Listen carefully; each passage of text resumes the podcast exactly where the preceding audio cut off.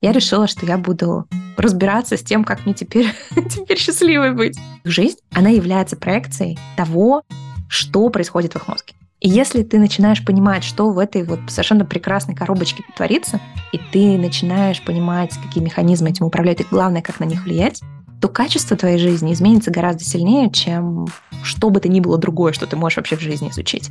История с состоянием — это мультипликатор всего остального, что вы умеете, знаете и можете. И тогда появляется человек, который действительно, вот у него в руках молоток, и все вокруг выглядит как гвоздь. Когда ты тратишь безумное количество энергии, когда ты ничего не можешь проигнорировать. Да? Когда все вокруг у тебя происходящее кажется тебе как проблему, которую ты должен решать. Нейропластичность дана всем. Нейропластичность — это способность мозга менять свою структуру, а как следствие и свой функционал под воздействием тех вещей, которые вы с ним делаете. И вот если вы начнете с ним делать новые вещи, то он под это перелепится в любом возрасте. Проблема в том, что очень многие люди путают проживание эмоций и прокручивание эмоций. Фишка эмоций в том, что это реакция на то, что происходит сейчас. Сейчас. Ты это важно, что это важно. Забери, разбери. Ты это важно поверь. Добрый день, дорогие друзья! Я, Мицкевич Елена, практикующий психолог, рада приветствовать вас на своем подкасте «Ты – это важно». И сегодня у меня в гостях Екатерина Линдгольд, основатель и директор Института нейроинтеграции. И сегодня в выпуске мне бы хотелось поговорить как с точки зрения работы с мышлением, с пониманием работы нашего мозга мы можем поддерживать свое здоровье, ментальное здоровье, свое наполненное состояние, это то, что сейчас называют ресурсом, да, профилактикой выгорания, и выстраивать свою жизнь так, чтобы в ней было размеренно, комфортно и спокойно. Какая прекрасная тема. Особенно прекрасная, потому что очень многие люди, они вообще сроду вот этого наполненного состояния даже и не видели, и не слышали. То есть они говорят, что где-то там есть этот ресурс и наполненность. Но как оно выглядит? Знаете, как, мне кажется, там в советское время вот э, где-то там а, виниловые диски, но это, но это не, как не про нас. Я хотя этот период мало застала, я была совсем-совсем маленькая, но мне кажется, что людям для того, чтобы захотеть куда-то идти, им нужно хотя бы чуть-чуть представлять вообще, что это такое, как это выглядит, как это чувствуется, и хотя бы на секундочку в этом самом ресурсном состоянии побывать, чтобы туда захотелось. Но я очень рада, перед тем, как мы туда занырнем, а, Елена, я очень рада, что вы меня пригласили. Мне кажется, у вас совершенно потрясающее название для подкаста, потому что а, мне кажется, что в детстве нам часто говорят, что важны все вокруг, а я последняя буква в алфавите. А вот я очень с вами согласна в том, что ты — это очень важно. И чтобы важно был другой человек, нужно сделать так, чтобы ты для себя сам стал важен, потому что если ты хочешь дать ресурсное и наполненное состояние окружающим, то первый человек, кому ты должен это дать, это будешь ты. У меня в свое время моя ментор часто мне говорила фразу, я ее запомнила на всю жизнь. Ты не можешь дать другим того, чего у тебя нет. Поэтому все, все мамы, папы, любящие супруги и так далее, которые хотят помочь близким, а, начните с понимания того, что вы — это важно, и нужно будет с вас начать этот путь. Вот, поэтому очень рада быть здесь. Спасибо большое. Да, именно этот посыл и хочется как-то транслировать. И опять же, чтобы люди, формируя мышление, создавали внутри себя вот это вот состояние невероятно важное «я ок». Потому что даже на уровне мозга и выученного мышления мы очень часто подвергаем сомнению эту конструкцию, что я это важно, что то, что со мной происходит, это важно. Да, абсолютно так.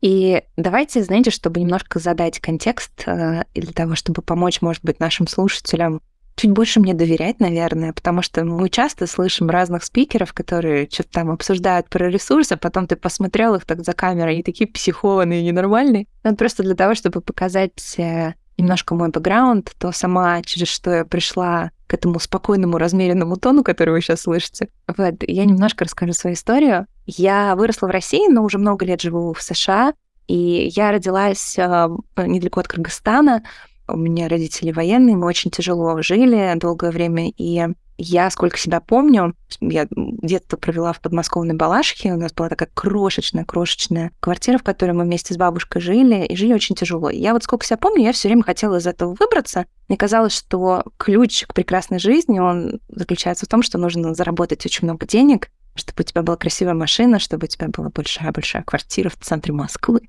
Вот. И это будет путь к вот той самой наполненной жизни. Ну, тогда, правда, этих слов никто не использовал, но я видела этот путь так. И я как сумасшедшая старалась вырваться из той реальности, и в 14 лет я уже поступила в институт, параллельно я начала работать, мне было лет 10, и а, в 16 лет я уже зарабатывала больше родителей, у меня была там студия дизайна, я начала коллекционировать дипломы, потом а, я получила грант, и я поехала учиться в MIT, Массачусетский технологический институт в Бостоне, собрала чемоданы а, и, в общем, поехала строить американскую мечту уже.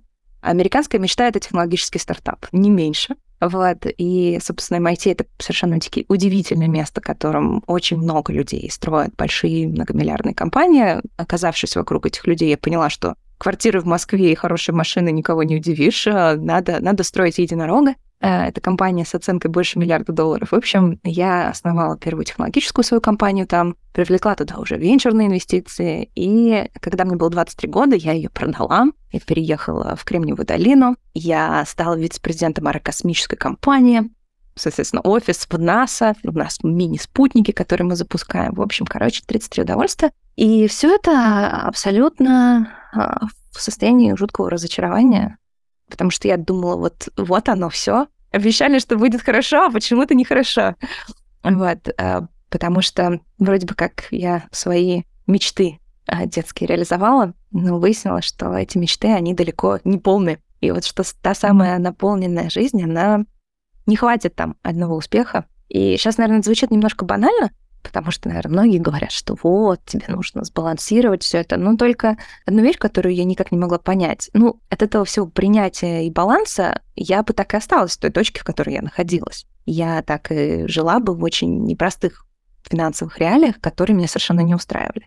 И я понимала, что и то меня не устраивает, и полностью отдать свою жизнь на, и сложить ее на алтарь э, достижений и зарабатывания денег мне тоже не хочется.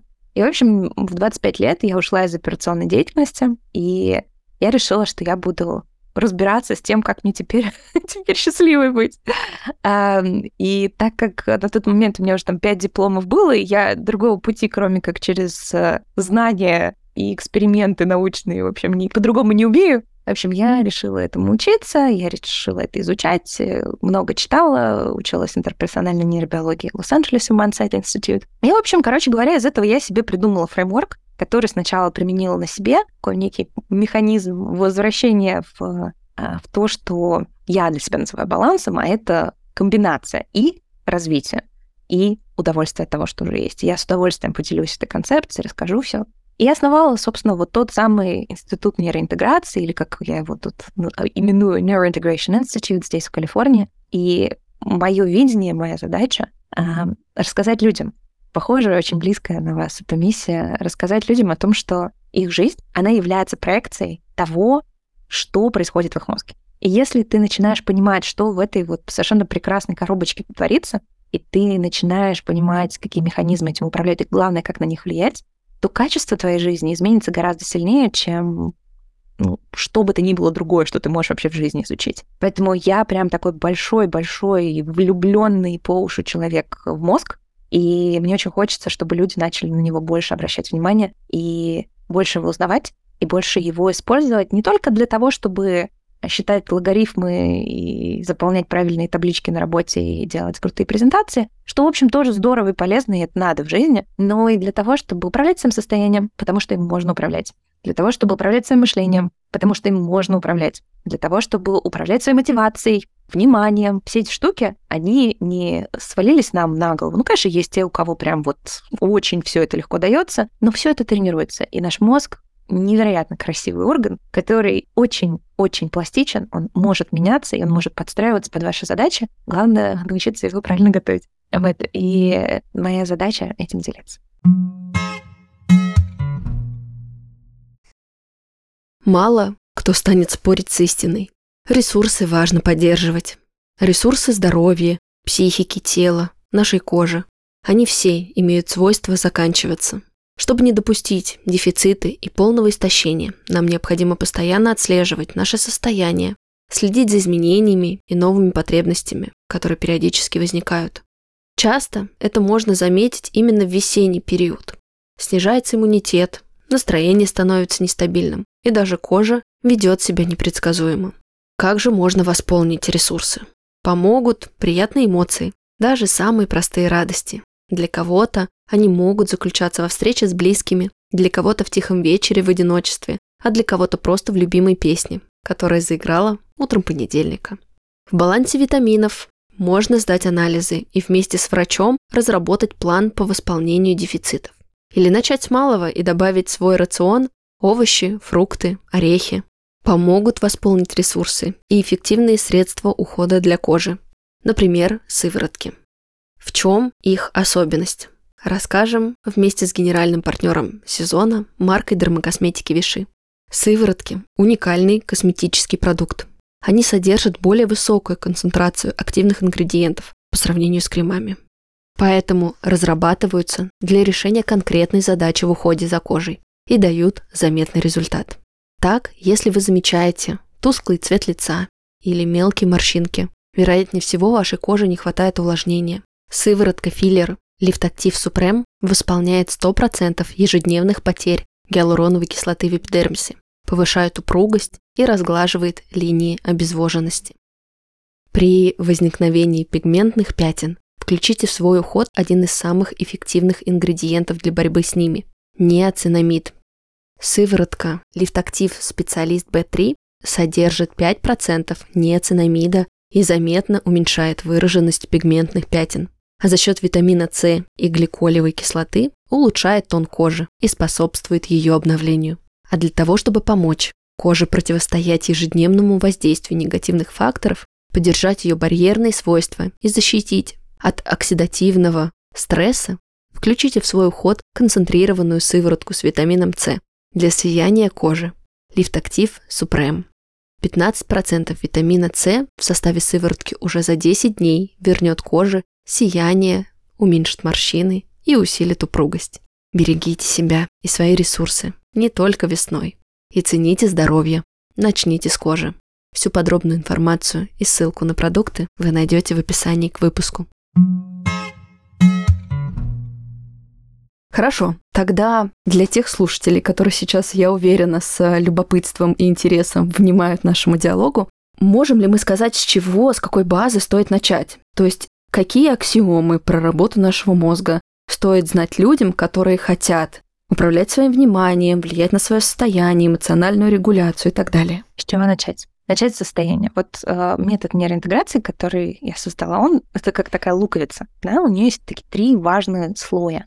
И э, первый слой это твое состояние, второй слой это мышление, и третий слой это твои действия, системные гибкие действия.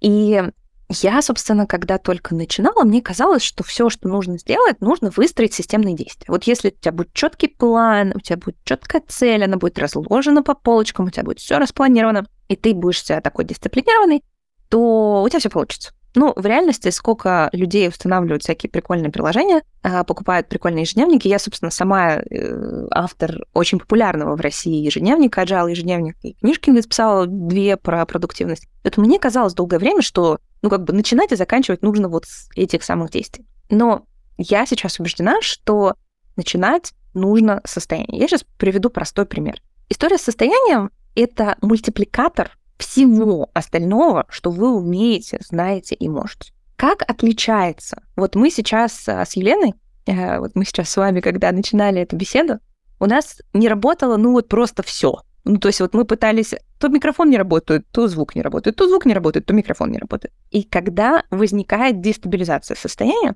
то самый опытный спикер, который знает много всего, он забывает эти вещи самый хороший оратор, который может докоснуться до сердец там всех на свете, он начинает смотреть внутрь себя вместо того, чтобы соединяться с публикой. И это очень сильно мешает. Мы даже думали о том, чтобы, да, немножечко взять паузу для того, чтобы подышать, успокоиться. Почему? Потому что реализация твоего потенциала, вот у тебя есть твой потенциал, грубо говоря, 100%, а дальше вот эти 100% умножаются на твое состояние. да, и, и у тебя может быть просто, ты, ты можешь быть просто вот гением, но три дня не поспи, и любой гений, помноженный на три дня хронического недосыпа, это человек очень со средними интеллектуальными способностями. Скорее всего, даже ниже среднего. А с четырьмя днями, недосыпа он, скорее всего, вам двузначные числа не перемножит в столбик да, что школьник сделает. Поэтому важно понимать, что состояние это не какая-то такая штука, ну вот знаете, когда там будет время, возможность вот себя побаловать. Вот пойду отдохну, схожу себя там в спа свожу.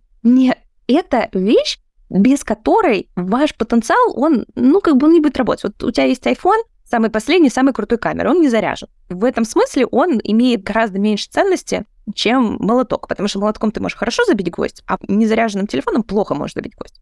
То же самое и вы. Вы можете быть супер навороченным и супер там, прошаренным во всех вопросах человеком, но без умения управлять своим состоянием все это никуда не денется. Теперь, вообще, что же это такое состояние? Потому что все, когда говорят, вот, состояние, это что? Это эмоции, это чувства, это энергия, это вообще про что, да? Потому что все разное вкладывают. И в моем подходе, в моем методе, состояние — это уровень активации нашей нервной системы. Вы наверняка все слышали, что в нашем мозге наши нейроны, они общаются с помощью химических и электрических сигналов. Все думают в основном электрических, но на самом деле они и химические, и электрические. И то, как они общаются, они же не словами общаются, не предложениями. Они общаются, по сути, есть сигнал, нет сигнала. Ну, точно так же, как э, все наши электроника, она вот так в бинарном формате, да?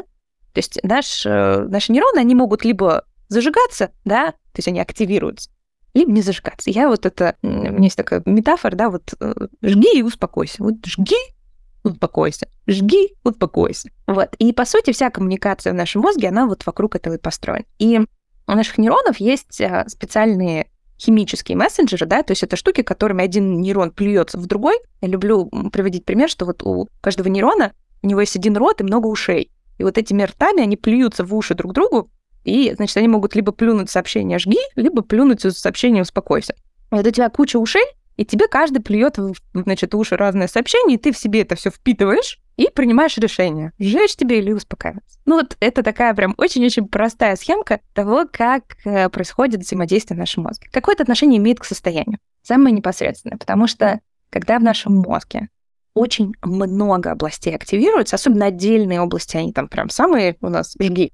Но тем не менее, когда у нас происходит много стимуляций, когда много меняется, когда то, что вот называется стрессом, да, много изменений, много непредсказуемости. Наш мозг, реагируя на это, он начинает активироваться. Он начинает активироваться сильнее и сильнее. Сначала это хорошо, да, на первых порах вот эта вот вовлеченность мозга в то, что происходит, да, вот вы увидели там, ой, цветочек красивый, да, восход какой прекрасный, и вот это вот интерес, живость, вовлеченность, это здорово. В общем-то, мозг, он наш рассчитан на то, чтобы вовлекаться в то, что с нами происходит. Но предположим, что изменения, которые происходят, их очень много, да, когда непонятно, что будет завтра в одной сфере, да, то есть там что будет с работой с твоей, где ты будешь там жить, хватит ли у тебя на что-то денег, ты читаешь новости, там вообще черт знает что, ничего не понятно. И когда количество изменений переходит определенный рубеж, а мозг наш, он пытается нас защитить, и ему, чтобы нас защитить, нужно продумать, что делать на, на случай изменений, то вот этот жги начинает быть слишком активным. То есть наш мозг, он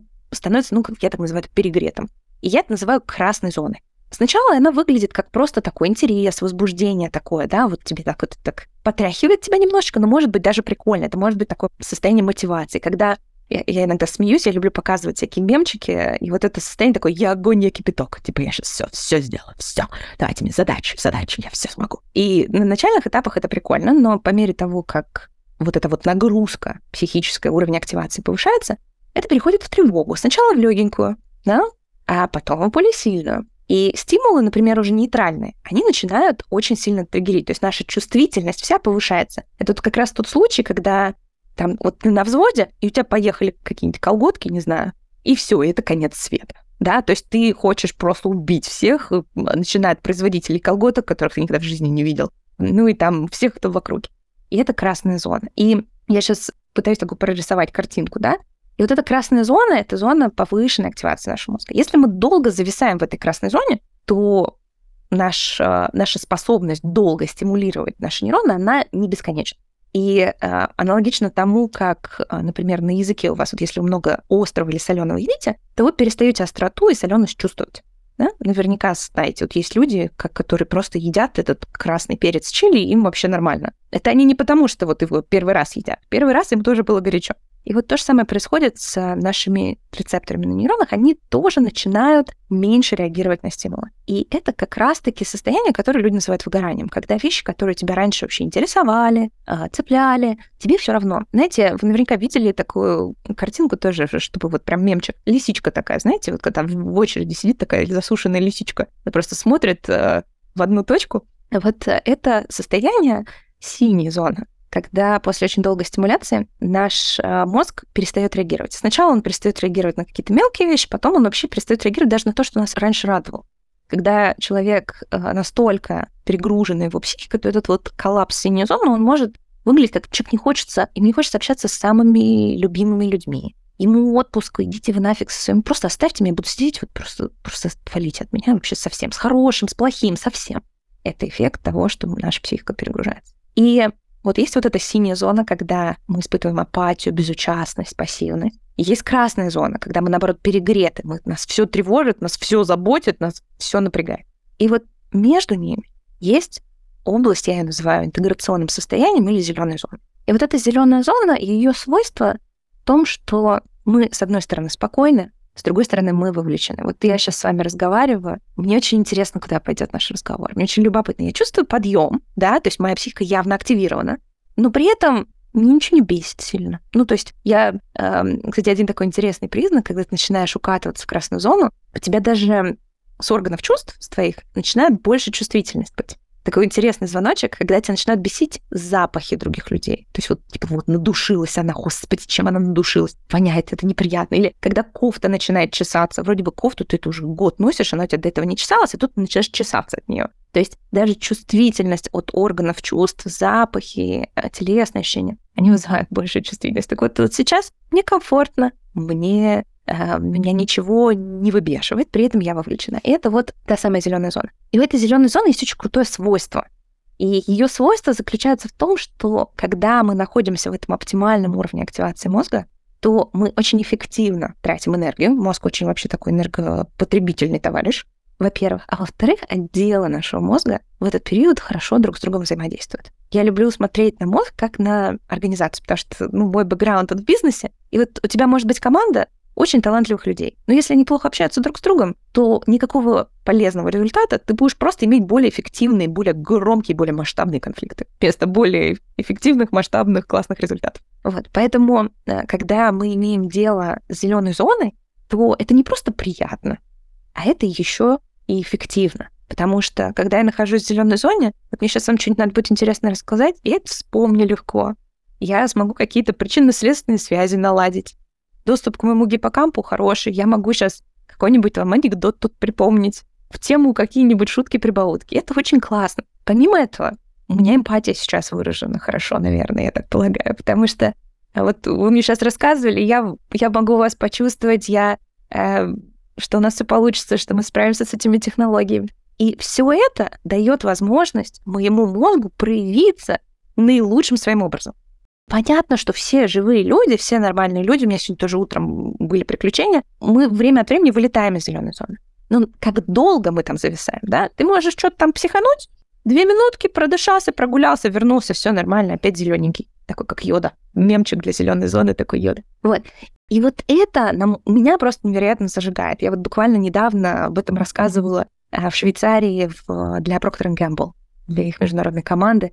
И только ты понимаешь вот эту схему, синяя, красная, зеленая зона, как только ты начинаешь уметь ее в себе распознавать, даже сам факт того, что ты понимаешь, где ты находишься, уже дает тебе классное преимущество. А можно еще всякие практики к этому прикрутить, которые ты собираешь свой, потому что разные вещи работают для разных людей, да, вот кого-то, кого-то, например, э, дыхание не заходит, да, и эти медитации, засуньте их куда-нибудь подальше, да, только бесят еще сильнее, вот, а какие-то вещи могут заходить больше, поэтому нужно пробовать разные штуки и смотреть, как это влияет на твое состояние, и навык управления состоянием, на самом деле, две простые вещи. Первое, научиться замечать. Потому что большинство людей понимают только когда они уже вот прям либо лисичка, либо такая горящая просто, либо горящая лисичка, либо уже такая вот, э, значит, законсервированная, высушенная, а в промежутках они не отличают. А, это первый шаг. А второе — это попробовать разные нейропрактики, и, слава богу, сейчас их так много, мы такое количество исследований, такое количество инструментов. Пробовать на себе, смотреть, что тебя возвращает из красной, что тебя возвращает из синей, и собрать свой инструментарий. И все, вот у нас сегодня сейчас что-то не работало. Я знаю, что мне работает за 2-3 секунды, что я могу с собой сделать. Хоп, все, проехали дальше. Я спокойный, удав, счастливый. Екатерина, у нас этот подкаст, он получается, правда, такой очень насыщенный по пользе и по практикам, и другие эксперты тоже оставляют и ссылки, материалы. Я очень рада, что в этом смысле мой внутренний просветитель ликует, да, у людей появляется минимальный набор многообразных инструментов, чтобы справляться. Вот можете ли вы сейчас поделиться двумя практиками, одну, да, на какую-то на красную зону, другую на синюю, чтобы слушатели могли, ага. возможно, остановить сейчас подкаст, заметить себя, попробовать что-то приложить и почувствовать, как это работает, чтобы вот мы могли нашим сейчас диалогом в том числе ага. подкрепить этот интерес, двигаться вглубь, двигаться дальше. С удовольствием, с большим удовольствием. Э, у меня эти наборы, они там десятки практик на каждую штуку есть. А мы в институте нейроинтеграции их применяем, замеряем на тысячах людей, поэтому у нас э, тут, как говорится, хватает. Но знаешь, что я бы предложила? Есть практики, которыми ты можешь влиять на себя, но, на мой взгляд, самое простое, самое лучшее, что ты можешь сделать, это начать с изменения э, контекста, в котором ты находишься. Потому что наш мозг, он как бы реагирует на то, что вокруг происходит. И есть вещи, на которые ты не можешь влиять вокруг, а есть, на которые очень можешь влиять. И вот самые простые вещи, иногда в плане того, чтобы что-то изменить, они вот ты банально э, выстраиваешь вокруг себя обстоятельства, которые помогают. Давайте сейчас объясню, к чему я. Как мы выходим из зеленой зоны в красную? Что происходит? У нас добавляется количество внешней стимуляции. Правильно? То есть чем больше у нас изменений, чем больше у нас внешней стимуляции, чем больше у нас непредсказуемости, тем сильнее мы разогреваем нашу психику, потому что нашему мозгу надо всю эту стимуляцию как-то же надо обработать, надо выяснить, что там нет никаких угроз выживания. Это требует ресурсов. Поэтому, когда ты начинаешь чувствовать такое первое там, возбуждение, первую тревогу, первое такое, вот первые звоночки этой красной зоны, то почему-то многие люди в этой ситуации, они думают, так, надо что-то менять. Да? Вот что-то меня сейчас не устраивает, как-то неприятненько. Надо что-то менять. Надо да, пойду поизучаю, что я могу изменить. Понимаете, да, уже проблему? В том, что мы реагируем красной зоной на изменения и пытаемся решить проблему дополнительными изменениями. То есть пойду-ка я сейчас, не знаю, что надо, на работу надо менять, нечего тут что-то, потому что тебя же все бесит, да, поэтому ты там смотришь, надо мужа менять, надо работу менять, детей, не знаю, сдать, других взять, вот. И вся эта красота, приводит к тому, что мы разгоняем дальше. Поэтому иногда а, проще не добавить какую-то практику, а чуть-чуть уменьшить количество внешней стимуляции. Я это называю островки стабильности. Понятное дело, что ты не можешь взять э, в подколпак мир, положить, и чтобы теперь там все было, как ты хочешь. Единороги, радуга и вот это все. Но ты можешь создать в своем расписании островки стабильности. Это период, в который этот период может длиться 10 минут, не обязательно это месяц, в который ты не читаешь новости, в которой ты не потребляешь новую информацию, включая полезную, включая этот подкаст, в которой ты не берешь новые проекты, и в которой ты делаешь что-то супер привычное. Вот неудивительно, да, некоторые люди, они, например, э, когда нервничают, посуду моют. Или вот что такое вот, да, там. У меня есть другая привычка, э, но она такая, она не посреди дня, я с нее день начинаю. Я кипяток пью на балконе. Ого. по утру на холоде, когда как-то горячо внутри, холодно снаружи. Классно, это прям красота, там много чего еще, там еще температурная активация, там вообще много всего, да, это прям, это прям такое же со звездой, такой большой этот практика, но Здесь ничего сложного не нужно делать. Это история с повседневными ритуалами, которые совсем не обязательно должны быть такие зожные какие-то.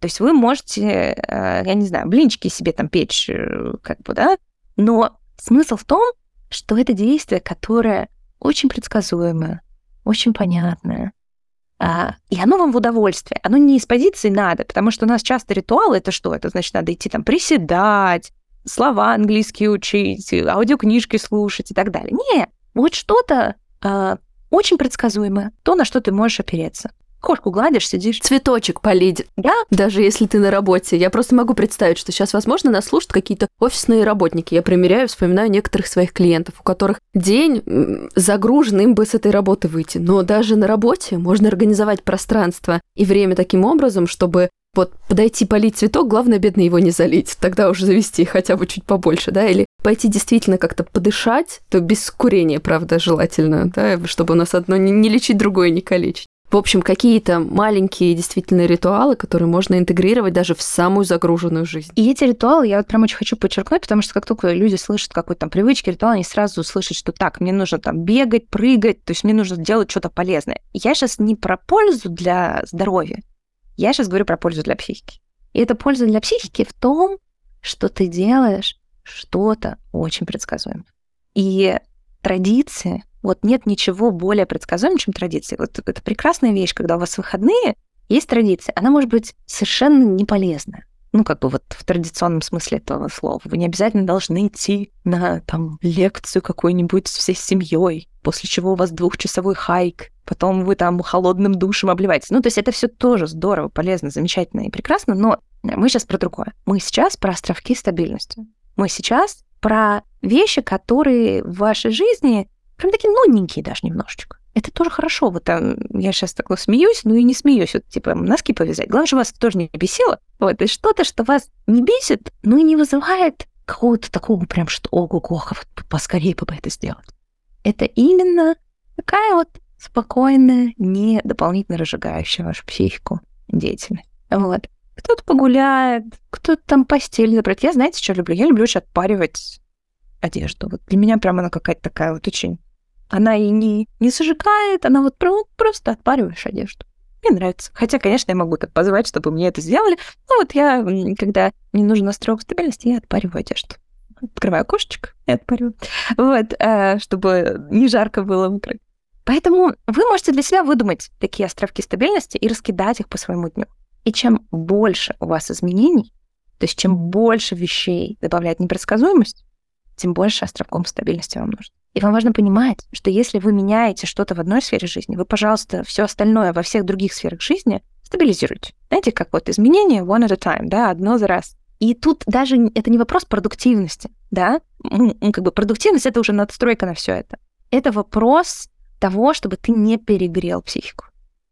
А у нас такое есть, что когда что-то тебе не нравится, надо же все поменять к чертям. Все, с нуля. Абсолютно.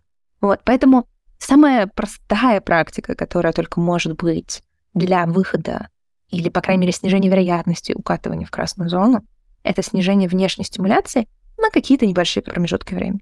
Digital Detox здесь тоже играет очень большую роль, потому что очень много стимуляции мы получаем снаружи. И смотрите, здесь важно, что это не обязательно плохое что-то. Да? То есть, когда я говорю слово стимуляция, это не обязательно плохие новости. Это и хорошие новости. Это и прикольные какие-то там штуки. То есть то, что дает тебе дофамин, например, то, что дает тебе мотивацию, какие-то мотивационные речи, вот даже то, что мы сейчас с вами делаем, друзья, да, это тоже штука, которая разгоняет немножечко психику. И нам кажется, что ну, мы же подкаст слушаем, ну, тут про, про ментальное здоровье рассказывают, значит, это я для спокойствия читаю, слушаю. Нет. Если вам нравится сейчас, если вам интересненько, если вам любопытненько, это значит, что у вас а, сейчас идет выработка дофамина, вы немножечко, ну, может, не прям супер сильно, но разгоняете психику. А мы, получается, мы просто от одной там высокодофаминовой, высоконорадреналиновой задачки переходим к другой дофаминовой. И в итоге мы, у нас нет периодов, в котором мы не стимулируем не подкачиваем либо мотивацию, либо дополнительную неопределенность э, в, в систему. И в итоге, конечно, потом получается лисичка. И с лисичкой тяжелее уже работать, да, вот переходя к второй части, с синей зоной, с ней работать тяжелее. С ней можно работать, и нужно работать, и есть всякие нейропрактики, но, наверное, самая фундаментальная вещь, которая помогает э, с вот этой синей лисичкой э, засушенной, вот, э, это история с нормализацией твоего сна потому что самый естественный механизм для ресета, а, для такого перезапуска твоего именно вот этого синего состояния, для того, чтобы рецепторы возвращали чувствительность, это сон. И сон — это очень сложно, очень... Когда начинаешь сон изучать именно с позиции нейробиологии, думаешь, блин, ну красота просто. Ну вот прям... Муа. Потому что там столько всего очень любопытного происходит, а что позволяет нам э, жить яркой жизнью, и Поэтому э, восстановление сна для лисички будет самым первым главным шагом. И работа с синей зоной, она будет вокруг этого. Понятное дело, что у всех разный график, там у кого-то дети маленькие, у кого-то работа такая, что ну, ты просто банально не можешь. Вот как бы и здесь уже не вопрос дисциплины или дисциплины, просто никак. Можно встроить, а, есть любопытные протоколы, называется NSDR, Non-Sleep Depressed. Это э, когда ты, ты не спишь, но это такие 20-минутные практики, которые помогают, ты сканируешь тело, ты расслабляешь отдельные группы мышц, и это дает э, такую, ну, конечно, это не полноценный сон, но это дает тебе а, ну, boost, да, хороший и здоровый boost, не Adrenaline Rush или как там, я не знаю, Burn, да, он энергетик Burn же есть. Red Bull? Red Bull, да, наверное, вот. Я не очень специалист по энергетикам, как можно, наверное, догадаться. Вот, ну, или там кофе. А, а он дает гораздо более такое естественное восстановление, если нет возможности поспать. То есть там 15-20 минут можно это поделать. Вот, но еще раз, да, а, в синюю зону мы зачастую попадаем после того, как мы перегрузим рецепторы в красный. Как не попасть в красную? Создавать островки стабильности. Знаете, что я еще хочу здесь подчеркнуть? Потому что многие люди это не понимают. Многие думают, что резкий пиковый стресс — это самая большая проблема. Это не так. А наш мозг, он, вообще-то говоря, создан на то, чтобы, для того, чтобы сталкиваться с большими проблемами в течение коротких промежутков времени. Ты там вышел, из кустов вылез какой-нибудь саблезубый тигр и на тебя прыгнул. Это большая проблема, очень стрессовая, но краткосрочная, потому что либо тебя он съел, либо ты от него убежал. То есть там как бы в течение часа вопрос решен. Вот. И дальше уже переживать нет смысла. А вот в том мире, в котором мы находимся, у нас стресс зачастую не сильный, но постоянный. И вот на это наша нервная система не рассчитана. Да? То есть вот как раз-таки большие пиковые стресс-нагрузки, это вообще, ну, то есть это даже хорошо, это в какой-то степени даже тренирует нашу психику, и время от времени иметь такой вызов да, на хорошо отдохнувший мозг вообще самое то. Это прям вот такие как силовые тренировки только для мозга.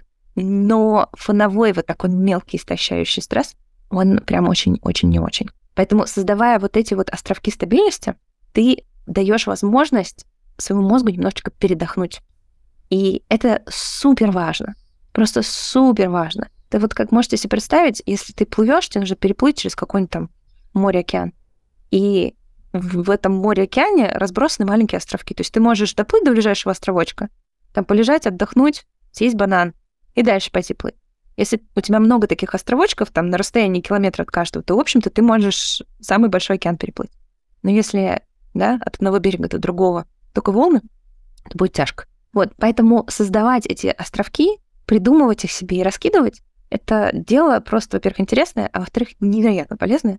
И вот сразу прям представляйте себе эту конструкцию. Вот, потому что наш мозг, он такой образный, да, вот я, вы вот прям представляете, как вы будете плыть по этому красному океанчику, у вас эти разбросы на островочки. И наблюдайте, наблюдайте за тем, как по-разному после пяти минут какой-то такой банальной, рутинной деятельности как вы по-другому реагируете на какие-то стимулы. И э, очень интересное открытие у вас. Состояние станет не просто словом, а очень даже себе действием. Ты при этом сказала, что состояние это только первая часть, да, из трех да. луковичек. Я помню эту метафору в самом начале. Что идет дальше? Следующий слой, очень важный слой, это мышление. Дело в том, что э, даже будучи прекрасно, находясь в прекрасном состоянии, с кучей энергии, мы можем эту энергию тратить, ходя по кругу. И э, у меня в детстве был хомячок, его звали Кузя, очень энергичный, с энтузиазмом парень вообще просто был большой молодец, но бегал он по кругу. И каждый день с большим энтузиазмом он наворачивал круги. И очень многие из нас, выбирая свою стратегию поведения, э, воспринимая ситуацию, мы такие немножко хомячки.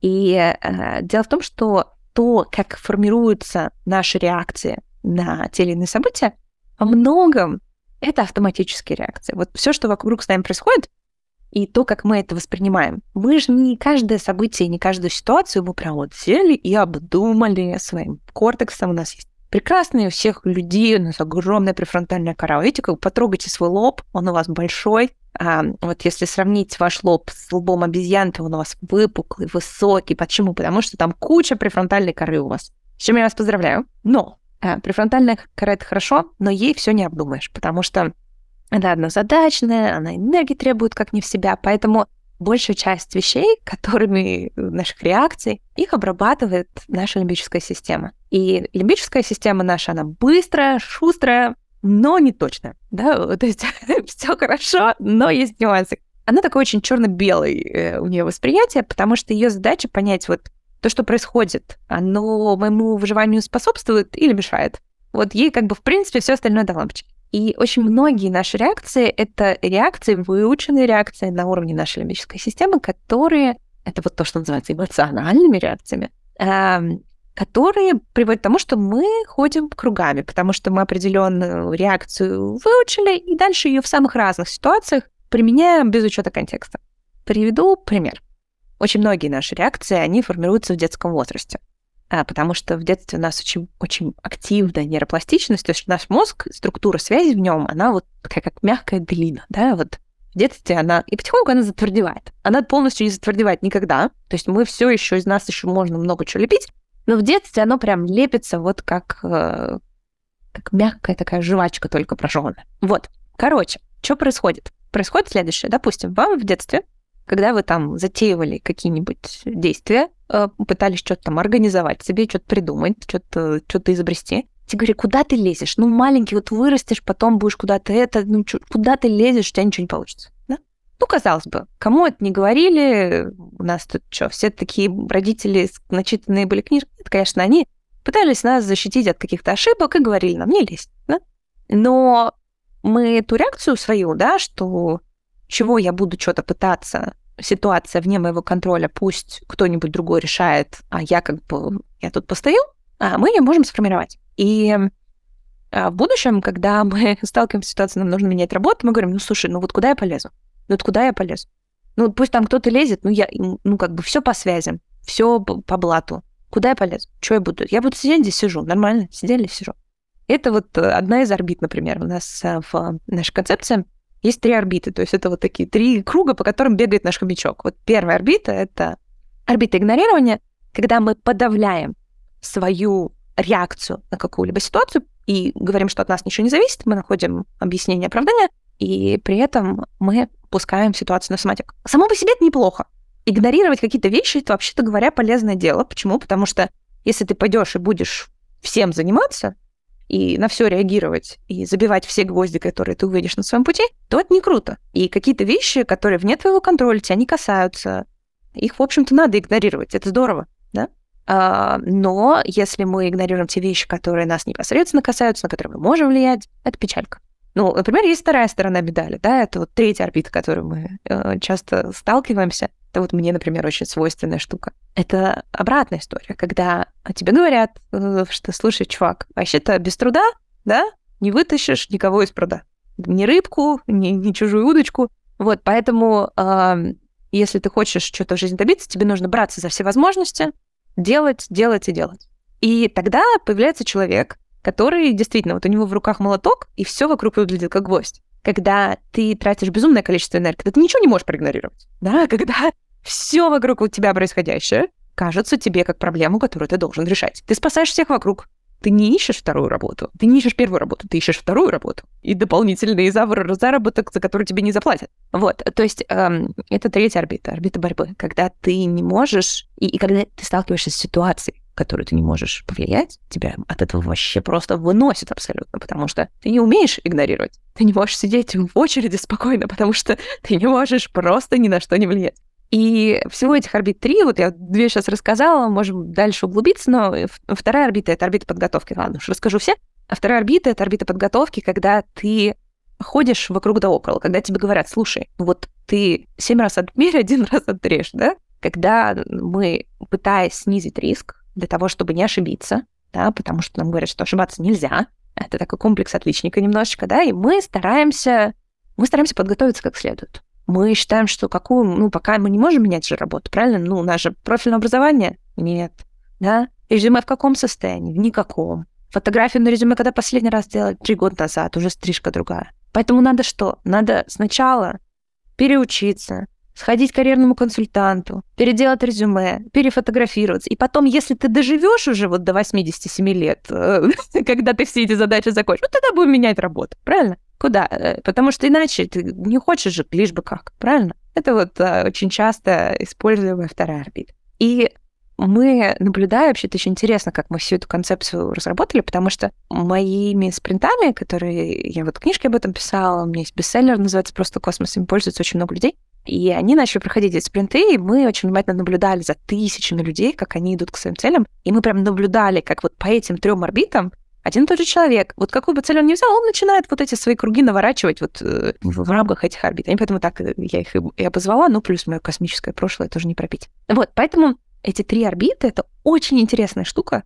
которую ты начинаешь, опять же, замечать, и ты начинаешь формировать инструменты для того, чтобы с этих орбит время от времени сруливать, да, для того, чтобы ты мог подключить свой кортекс к тому, чтобы, ну вот, окей, обычно мы ходим вот этими кругами, но давайте сегодня пойдем все таки по прямой. Вот, так, для разнообразия. И, э, кстати, вот тот тест, который я дам, там один из компонентов это как раз-таки орбиты. То есть он прям такой комплексный инструмент, я его безумно люблю, и там в конце, кстати, даже видео, которое все это разложит, скажет, типа, какое значение, что значит. И потом э, у нас, у нас есть программы в институте, которые с этим помогают работать. Так вот, э, история с орбитами, ты можешь увидеть, какой процент времени ты используешь какую стратегию, это тоже очень интересно. Еще есть, кстати, классная штука, что обычно люди, которые используют стратегию, которая у тебя самая слабая, бесит ужасно. Просто ужасно бесит. То есть вот у меня, например, самая слабая — это первая орбита, а, когда мне очень тяжело игнорировать какие-то вещи, мне очень тяжело забить. И люди, которые снимают с себя ответственность, которые просто, ну вот, в потоке, вот как, как получится, так и будет. Вызывать, ну, сейчас уже, конечно, много работы проведено над собой, но вообще по умолчанию это было для меня очень триггерящие люди, которым казалось, возьми себя в руки, ну, господи, давай же, постарайся, поднапрягись. Я, как тренер эмоционального интеллекта, здесь могу сказать, что я очень часто сталкиваюсь с таким удивительным для меня предубеждением, когда я говорю, что эмоциональный интеллект — это когнитивная способность осмыслять то, что ты чувствуешь. У людей вызывает это шок. И да, то есть по большому счету наша задача, в принципе, в психотерапии или, например, в развитии через нейроинтеграцию здесь можно выбирать абсолютно разные пути. Это подружить нашим мышление, да, и пользоваться теми, в общем, целым шаблонами, от которых нам эмоционально становится легче, мы видим, что наша жизнь качество меняется. Да, мысли и чувства, все в балансе. Ой, это вообще, это абсолютно золотые слова, потому что а, многие так смотрят на свои эмоции и думают, блин, это тоже же ерунда какая-то, да, вот если бы я был рациональный, вот если бы я все действовал связано, а, логично, то все было бы хорошо. Ничего не было бы хорошо. Если бы я сейчас к вам пришла на этот подкаст с одной своей логикой, без всяких шуточек про сушеную лисицу, без моих эмоций, вы бы меня уже отключили 45 раз. А, нас делают людьми эмоции нашу жизнь делают яркой эмоции. И эмоции это прекрасно. Я очень высокоэмоциональный человек. И раньше для меня это было проблемой, потому что ты, когда, ну, как вот они, когда начинаешь шкалить, то ты не понимаешь, что с этим делать. Но вообще-то говоря, иметь эмоции — это очень-очень приятно и полезно, при условии, что ты умеешь вот с этими граничными, да, состояниями что-то делать. А это легко может каждый научиться. Вот это одна из мыслей, которую я прям очень хочу, чтобы наши слушатели поймали для себя. Все это, это все с этим можно работать. Вот нету человека, которому вот не дано. Есть те, кому быстрее дано, есть те, кому медленнее дано. Но нейропластичность дана всем.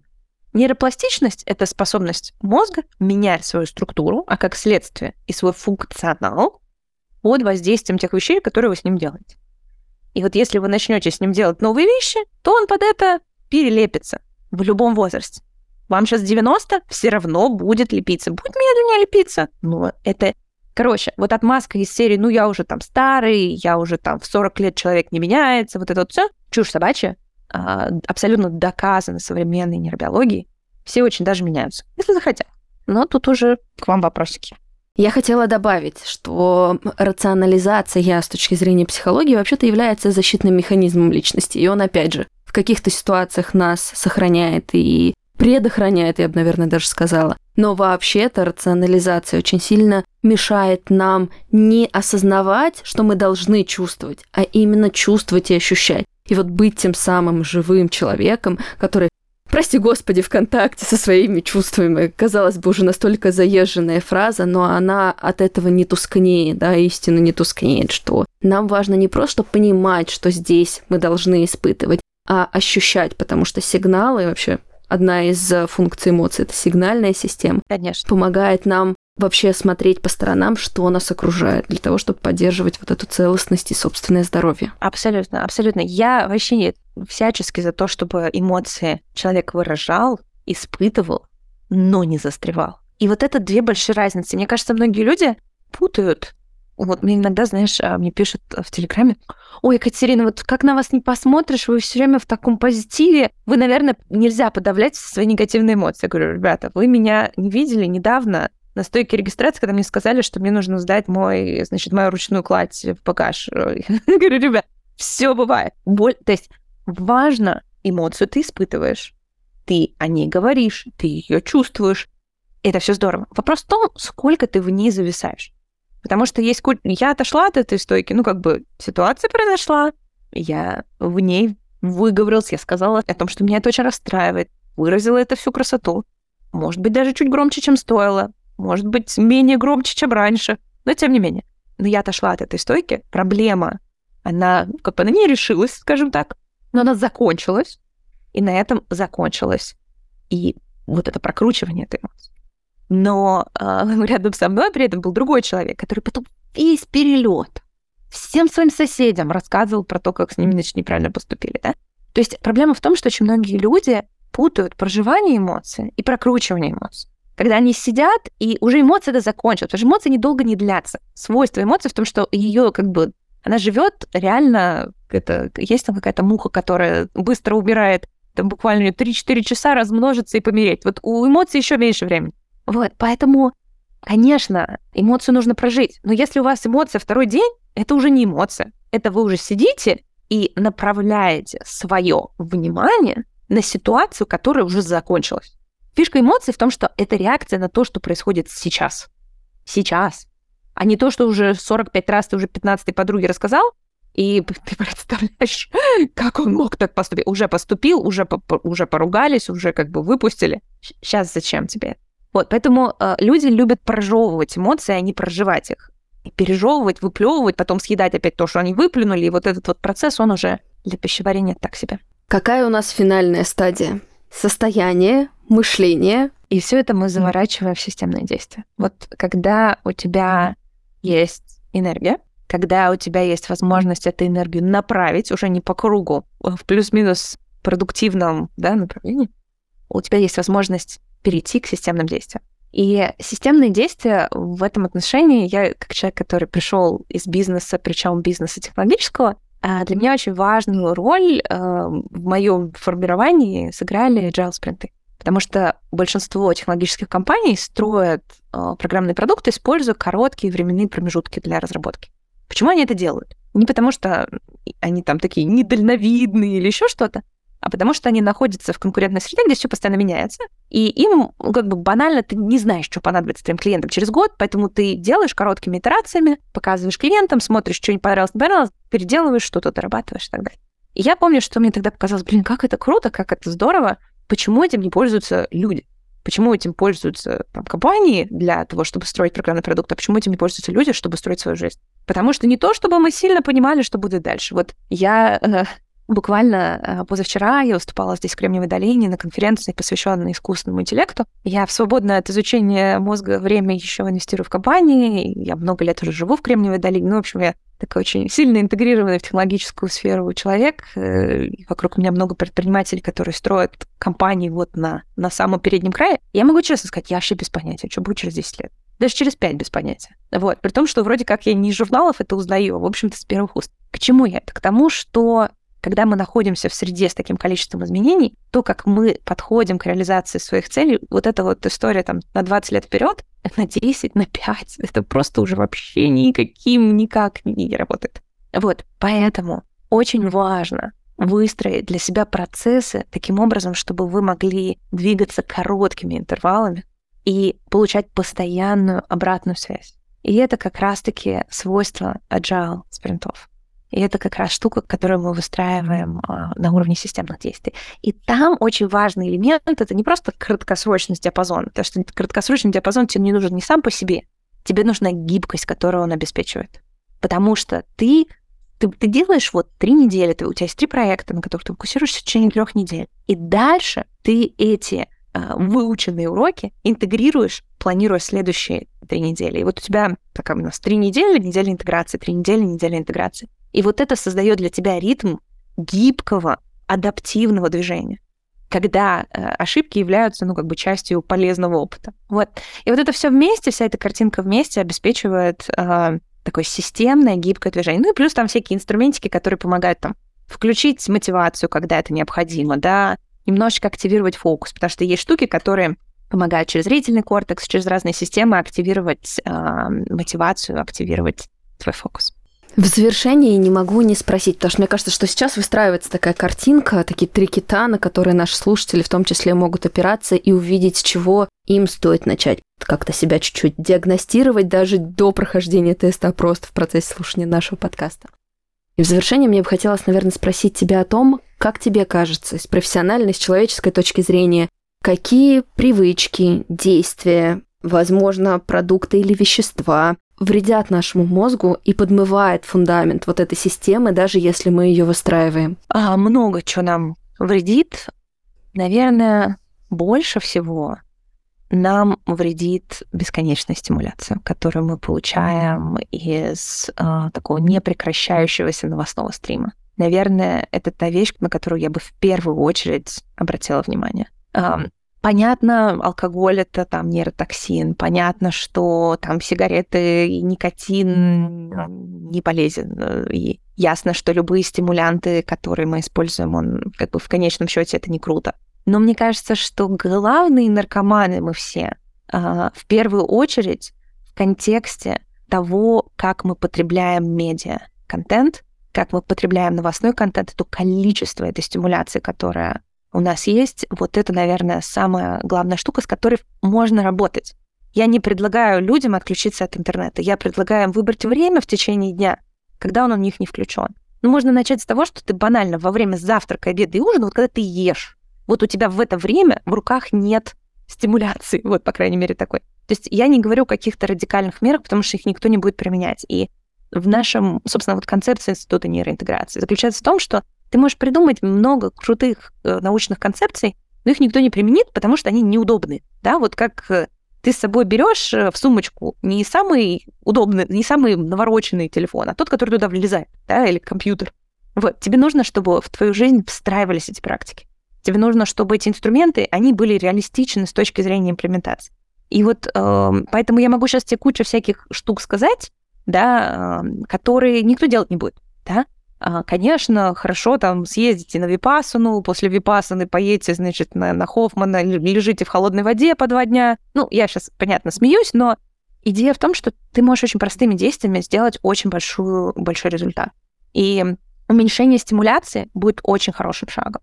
Я бы здесь добавила к этому второй шаг, потому что ты стимуляцию уменьшил, и начать замечать. Мне кажется, вот прям к концу нашего подкаста это прям важная вещь, потому что ты это важно, и вот раз ты это важно, то тебе важно вот этого самого главного человека в твоей жизни позамечать. Начните с его состояния. Вот сейчас вы, важный человек. Вы в какой зоне? В синей, в красной или в зеленой?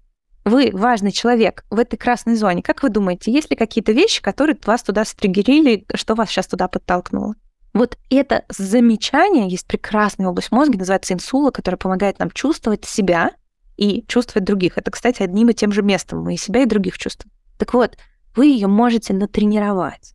И делать это можно только одним образом, начав замечать себя, потому что ты это очень важно. Спасибо тебе большое за этот выпуск, спасибо тебе большое за всю ту бездну полезной информации, тепла и настроения, которые, мне кажется, наши слушатели не могут не услышать даже через голос. Это я имею удовольствие тебя видеть, да? А у нас точка касания с аудиторией только через голос. Но он сегодня был такой наполненный, такой многогранный, такой живой, такой как-то обнимающий. Спасибо тебе огромное за это. Спасибо большое. Я очень рада, что мы все-таки сделали, несмотря на все технические сложности. Я буду очень рада, если я могу быть полезна твоей аудитории, если наработки, которые мы создаем в нашем институте, будут им полезны. А, мы сейчас основной наш фокус направляем на международное развитие, но при этом я веду телеграм-канал. И, в общем, я буду очень рада видеть э, твою аудиторию в в своем телеграм-канале, на программах Института нейроинтеграции. У нас есть прекрасная программа «Новая орбита», в которой мы внедряем все, о чем я говорила. Поэтому я буду очень рада, если мы будем продолжать общаться. Я отвечаю на все комментарии у себя, так что если вы придете ко мне в телеграм-канал, напишите пару слов, что вы от Елены, и я буду очень рада вас принять в нашу мозгосемью. Друзья, у вас есть огромное поле выбора. Главное здесь соприкоснуться с ответственностью и пойти за той информацией, от которой вам будет качественно лучше. Потому что здоровье — это важно. Вы — это важно. Спасибо за внимание. До новых встреч. Пока-пока. Пока-пока. Ты это важно. С кем тебе по пути? Ты это важно. Как себя обрести? Открой свою дверь.